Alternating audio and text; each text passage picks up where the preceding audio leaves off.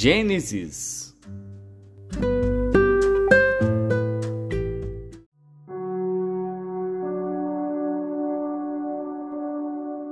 Gênesis, capítulo 37 E Jacó habitou na terra das peregrinações de seu pai, na terra de Canaã. Estas são as gerações de Jacó. Sendo José de 17 anos, apacentava as ovelhas com seus irmãos. Sendo ainda jovem, andava com os filhos de Bila e com os filhos de Zilpa, mulheres de seu pai. E José trazia más notícias deles a seu pai.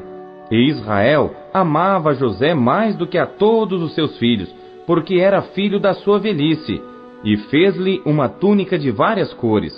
Vendo, pois, seus irmãos que seu pai o amava mais do que a todos eles, odiaram-no e não podiam falar com ele pacificamente. Teve José um sonho, que contou a seus irmãos, por isso o odiaram ainda mais. E disse-lhes: Ouvi e peço-vos este sonho que tenho sonhado. Eis que estávamos atando molhos no meio do campo, e eis que o meu molho se levantava e também ficava em pé, e eis que os vossos molhos o rodeavam e se inclinavam ao meu molho. Então lhe disseram seus irmãos: Tu, pois, deveras reinarás sobre nós? Tu deveras terás domínio sobre nós? Por isso ainda mais o odiavam por seus sonhos e por suas palavras. E teve José outro sonho, e o contou a seus irmãos, e disse: Eis que tive ainda outro sonho, e eis que o sol e a lua e onze estrelas se inclinavam a mim. E contando-o a seu pai e a seus irmãos, repreendeu o seu pai e disse-lhe: Que sonho é este que tiveste? Porventura, viremos eu e tua mãe e teus irmãos a inclinar-nos perante ti em terra? Seus irmãos, pois, o invejavam seu pai, porém, guardava este negócio no seu coração. E seus irmãos foram apacentar o rebanho de seu pai junto de Siquém. Disse, pois, Israel a José: Não apacentam os teus irmãos junto de Siquém? Vem, e enviar-te-ei a eles. E ele respondeu: Eis-me aqui. E ele lhe disse: Ora, vai, vê como estão teus irmãos e como está o rebanho, e traze-me resposta. Assim o enviou do vale de Hebron e foi a Siquém. E achou-o um homem, porque eis que andava errante pelo campo, e perguntou-lhe o homem, dizendo: Que procuras? E ele disse: Procuro meus irmãos. Dize-me, peço-te, onde eles apacentam. E disse aquele homem: Foram-se daqui, porque ouvi-os dizer: Vamos a Dotã. José, pois, seguiu atrás de seus irmãos e achou-os em Dotã. E viram-no de longe, e antes que chegasse a eles, conspiraram contra ele para o matarem. E disseram um ao outro: Eis lá vem o sonhador Mor. Vinde, pois, agora, e matemo-lo, e lancemo-lo numa destas covas, e diremos: Uma fera o comeu, e veremos que será dos seus sonhos. E ouvindo-o Ruben, livrou-o das suas mãos e disse: não lhe tiremos a vida.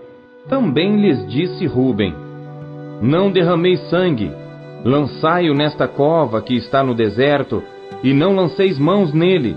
Isto disse para livrá-lo das mãos deles e para torná-lo a seu pai. E aconteceu que, chegando José a seus irmãos, tiraram de José a sua túnica, a túnica de várias cores que trazia, e tomaram-no e lançaram-no na cova Porém a cova estava vazia, não havia água nela. Depois assentaram-se a comer pão, e levantaram seus olhos e olharam, e eis que uma companhia de ismaelitas vinha de Gileade. E seus camelos traziam especiarias e bálsamo e mirra, e iam levá-los ao Egito. Então Judá disse aos seus irmãos: Que proveito haverá que matemos a nosso irmão e escondamos o seu sangue? Vinde, e vendamo-lo a estes ismaelitas, e não seja nossa mão sobre ele, porque ele é nosso irmão, nossa carne. E seus irmãos obedeceram. Passando, pois, os mercadores midianitas, tiraram e alçaram a José da cova e venderam José por vinte moedas de prata aos ismaelitas, os quais levaram José ao Egito. Voltando, pois, Ruben à cova, eis que José não estava na cova, Então rasgou as suas vestes e voltou a seus irmãos e disse: O menino não está, e eu, aonde irei?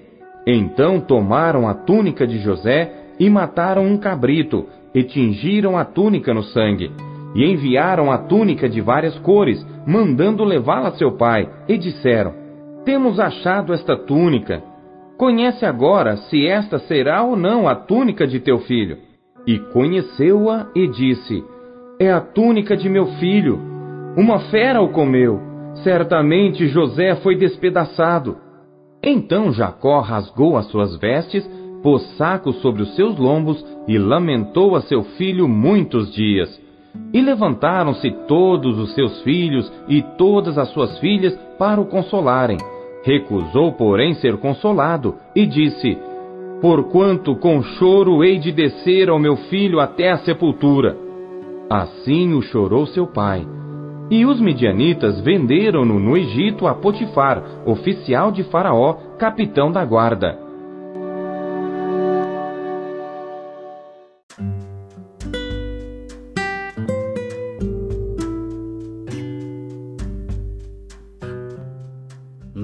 Marcos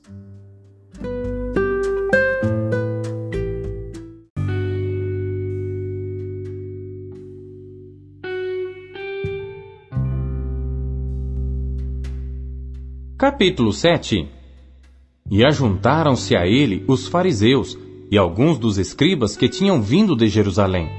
E vendo que alguns dos seus discípulos comiam pão com as mãos impuras, isto é, por lavar, os repreendiam, porque os fariseus e todos os judeus, conservando a tradição dos antigos, não comem sem lavar as mãos muitas vezes. E quando voltam do mercado, se não se lavarem, não comem. E muitas outras coisas há que receberam para observar, como lavar os copos, e os jarros, e os vasos de metal, e as camas.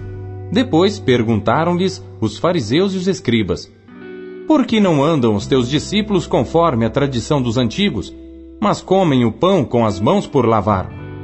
E ele respondendo disse-lhes: Bem profetizou Isaías acerca de vós, hipócritas, como está escrito: este povo honra-me com os lábios, mas o seu coração está longe de mim.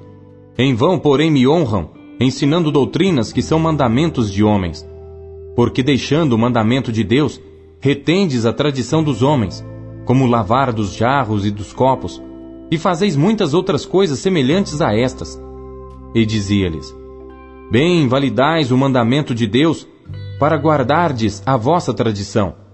Porque Moisés disse: Honra teu pai e a tua mãe. E quem maldisser, ou o pai ou a mãe, certamente morrerá. Vós, porém, dizeis: Se um homem disser ao pai ou à mãe, aquilo que poderias aproveitar de mim é corbã, isto é, oferta ao Senhor, nada mais lhe deixais fazer por seu pai ou por sua mãe, invalidando assim a palavra de Deus pela vossa tradição, que vós ordenastes. E muitas coisas fazeis semelhantes a estas. E chamando outra vez a multidão, disse-lhes: Ouvi-me vós todos e compreendei. Nada há fora do homem que, entrando nele, o possa contaminar. Mas o que sai dele, isso é que contamina o homem. Se alguém tem ouvidos para ouvir, ouça. Depois, quando deixou a multidão e entrou em casa, os seus discípulos o interrogavam acerca desta parábola. E ele disse-lhes: assim também vós estáis sem entendimento? Não compreendeis que tudo que de fora entra no homem não o pode contaminar, porque não entra no seu coração, mas no ventre, e é lançado fora, ficando puras todas as comidas? E dizia: O que sai do homem, isso contamina o homem. Porque do interior do coração dos homens saem os maus pensamentos, os adultérios, as prostituições, os homicídios, os furtos, a avareza, as maldades, o engano, a dissolução, a inveja, a blasfêmia, a soberba, a loucura. Todos estes males procedem de dentro e contaminam o homem. E levantando-se dali, foi para os termos de Tiro e de Sidom. E entrando numa casa, não queria que alguém o soubesse, mas não pôde esconder-se, porque uma mulher cuja filha tinha um espírito imundo ouvindo falar dele, foi e lançou-se aos seus pés. E esta mulher era grega Ciro-Fenícia de nação, e rogava-lhe que expulsasse de sua filha o demônio. Mas Jesus disse-lhe: Deixa primeiro saciar os filhos, porque não convém tomar o pão dos filhos e lançá-lo aos cachorrinhos. Ela, porém, respondeu e disse-lhe: Sim, Senhor. Mas também os cachorrinhos comem debaixo da mesa as migalhas dos filhos. Então ele disse-lhe: Por essa palavra, vai, o demônio já saiu de tua filha. E indo ela para sua casa, achou a filha deitada sobre a cama, e que o demônio já tinha saído. E ele, tornando a sair dos termos de Tiro e de Sidom, foi até ao mar da Galiléia, pelos confins de Decápolis, e trouxeram-lhe um surdo, que falava dificilmente, e rogaram-lhe que pusesse a mão sobre ele. E tirando-o à parte de entre a multidão, pôs-lhe os dedos nos ouvidos, e cuspindo, tocou-lhe na língua. E levantando os olhos ao céu, suspirou e disse: Efatá, isto é, Abre-te! E logo se abriram seus ouvidos, e a prisão da língua se desfez, e falava perfeitamente. E ordenou-lhes que a ninguém o dissessem. Mas quanto mais lhos proibia, tanto mais o divulgavam. E admirando-se sobremaneira, diziam: Tudo faz bem, faz ouvir os surdos e falar os mudos.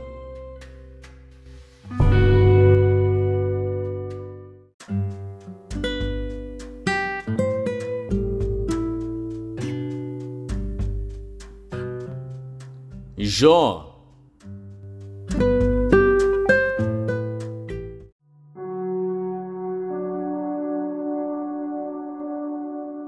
Jó, capítulo 3 Depois disto, abriu Jó a sua boca e amaldiçoou seu dia. E Jó falando disse: Pereça o dia em que nasci, e a noite em que se disse: Foi concebido um homem. Converta-se aquele dia em trevas, e Deus lá de cima não tenha cuidado dele, nem resplandeça sobre ele a luz. Contaminem-no as trevas e a sombra da morte. Habitem sobre ele nuvens, a escuridão do dia o espante. Quanto àquela noite, dela se apodere a escuridão, e não se regozije ela entre os dias do ano, e não entre no número dos meses. Ah, que solitária seja aquela noite, e nela não entre voz de júbilo. Amaldiçoem-na aqueles que amaldiçoam o dia, que estão prontos para suscitar o seu pranto.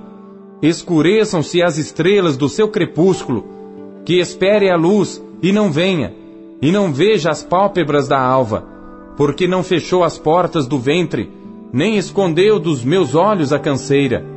Por que não morri eu desde a madre?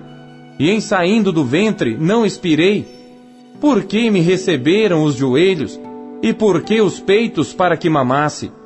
Porque já agora jazeria e repousaria, dormiria, e então haveria repouso para mim. Com os reis e conselheiros da terra, que para si edificam casas nos lugares assolados, ou com os príncipes que possuem ouro, que enchem as suas casas de prata, ou como aborto oculto, não existiria como as crianças que não viram a luz. Ali os maus cessam de perturbar, e ali repousam os cansados. Ali os presos juntamente repousam, e não ouvem a voz do exator. Ali está o pequeno e o grande, e o servo livre de seu senhor. Porque se dá luz ao miserável, e vida aos amargurados de ânimo, que esperam a morte, e ela não vem, e cavam em procura dela, mais do que de tesouros ocultos, que de alegria saltam e exultam, achando a sepultura? Por que se dá luz ao homem cujo caminho é oculto, e a quem Deus o encobriu? Porque antes do meu pão vem o meu suspiro, e os meus gemidos se derramam como água, porque aquilo que temia me sobreveio, e o que receava me aconteceu. Nunca estive tranquilo, nem sosseguei, nem repousei, mas veio sobre mim a perturbação.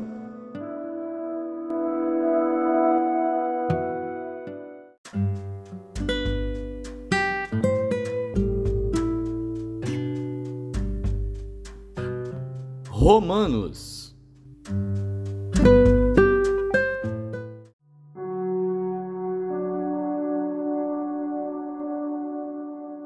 Capítulo 7 não sabeis vós, irmãos, pois que falo aos que sabem a lei, que a lei tem domínio sobre o homem por todo o tempo que vive? Porque a mulher que está sujeita ao marido, enquanto ele viver, está-lhe ligada pela lei, mas morto o marido, está livre da lei do marido. De sorte que, vivendo o marido, será chamada adúltera se for de outro marido. Mas morto o marido, livre está da lei, e assim não será adúltera se for de outro marido.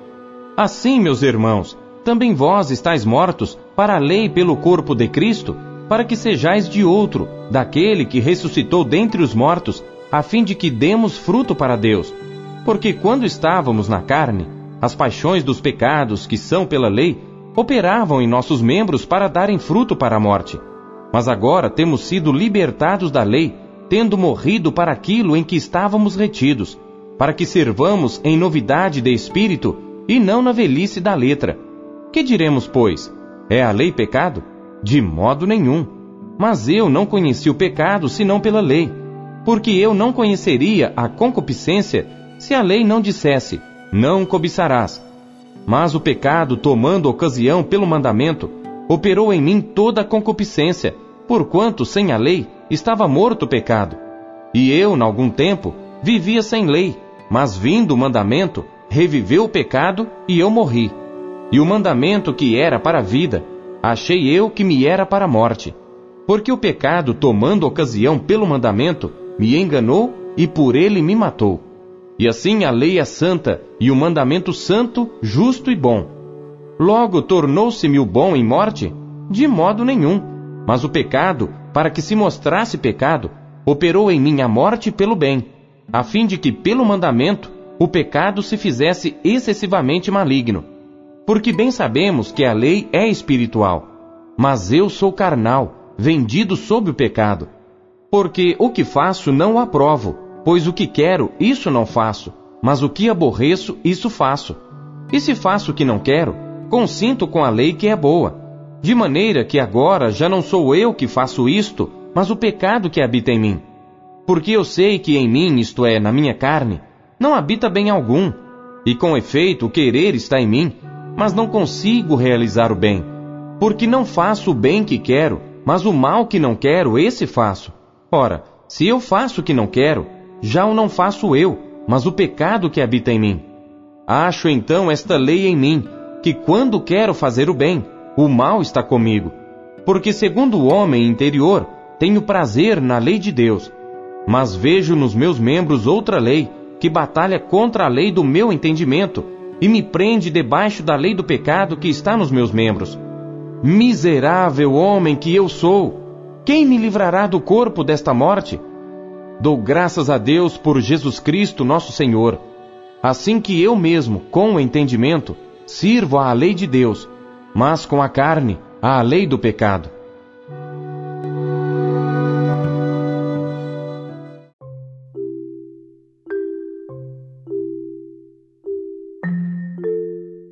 O que Deus falou com você na leitura deste dia? Você acabou de ouvir Pão Diário. Não deixe de compartilhar o Pão Diário com seus amigos. Até amanhã. Tchau.